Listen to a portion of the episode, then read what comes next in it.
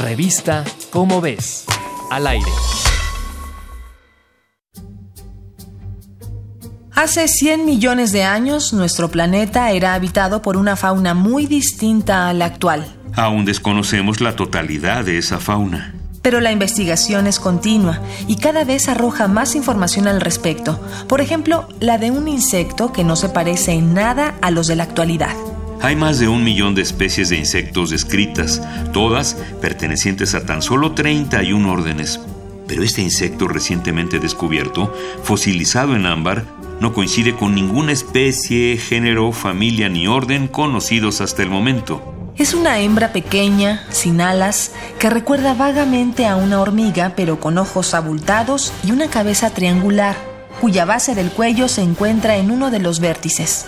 Esta última es una condición que no se encuentra en ningún insecto de la actualidad y que se piensa le otorgaba la capacidad de girar su cabeza casi 180 grados.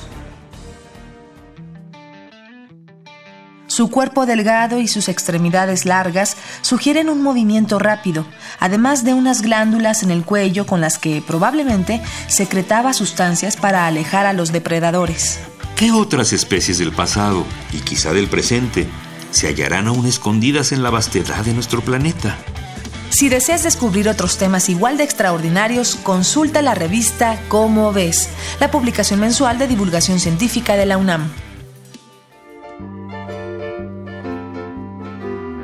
Una vez un bichín existió.